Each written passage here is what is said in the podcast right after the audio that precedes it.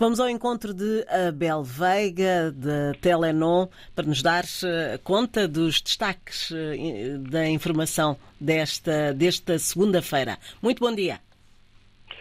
Muito bom dia, Fernanda. Aqui em São Tomé e Príncipe, o Jornal Telenon uh, tem vários assuntos de atualidade, nomeadamente a Liga dos Veteranos do MLSTP, o maior partido da oposição, que pede, pede exatamente a marcação do Congresso Extraordinário.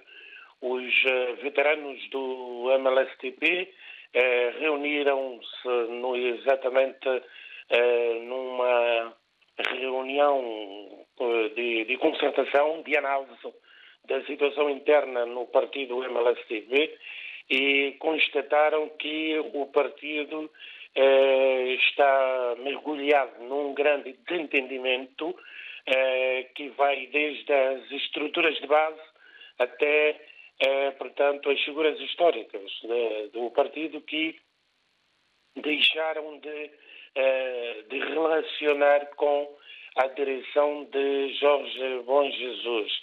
A infuncionalidade dos órgãos do partido é exatamente outra constatação da Liga dos Veteranos, que, em consequência uh, de tudo isto, uh, emitiu uma carta ao presidente Jorge Bom Jesus, alertando que a única via para a solução uh, destas preocupações é a realização de um congresso extraordinário até o fim do ano 2023, criando assim todas as condições de forma a legitimar uma nova direção consensual que consiga unir todos os dirigentes e militantes do partido, pondo assim fim às contradições internas.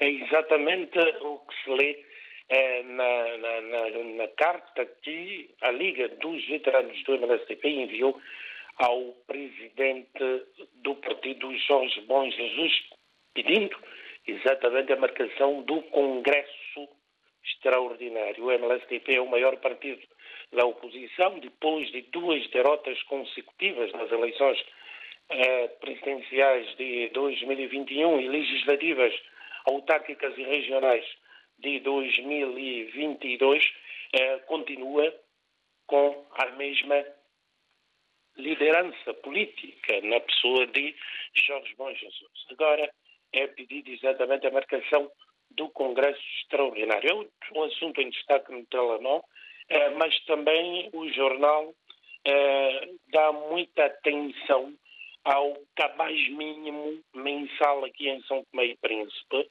que as centrais sindicais calcularam em 10 mil dobras, o equivalente a 400 euros. João Tavares, líder da Central, Sindical, da Central Sindical reuniu-se com o primeiro-ministro Patrício Trovoada, fez as contas e informou ao chefe do governo que o cabaz mínimo aqui em São Tomé e Príncipe, eh, eh, cálculo realizado no mês de junho, indica que o cidadão nacional gasta por mês, no mínimo, 10 mil dobras apenas em alimentação.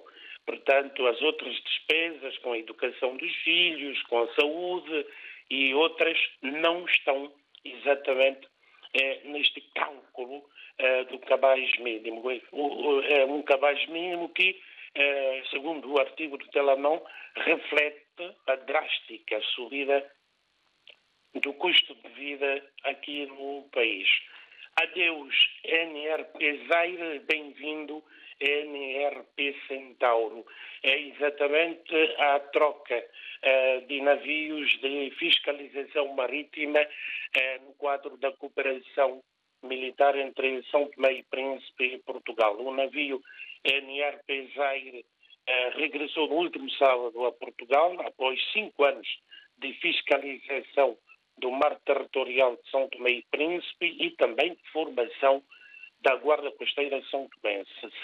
Centauro é outra embarcação que passa a fiscalizar uh, o mar territorial de, uh, do, do, arquipélago, uma embarcação mais veloz, vocacionada exatamente para operações anfíbias.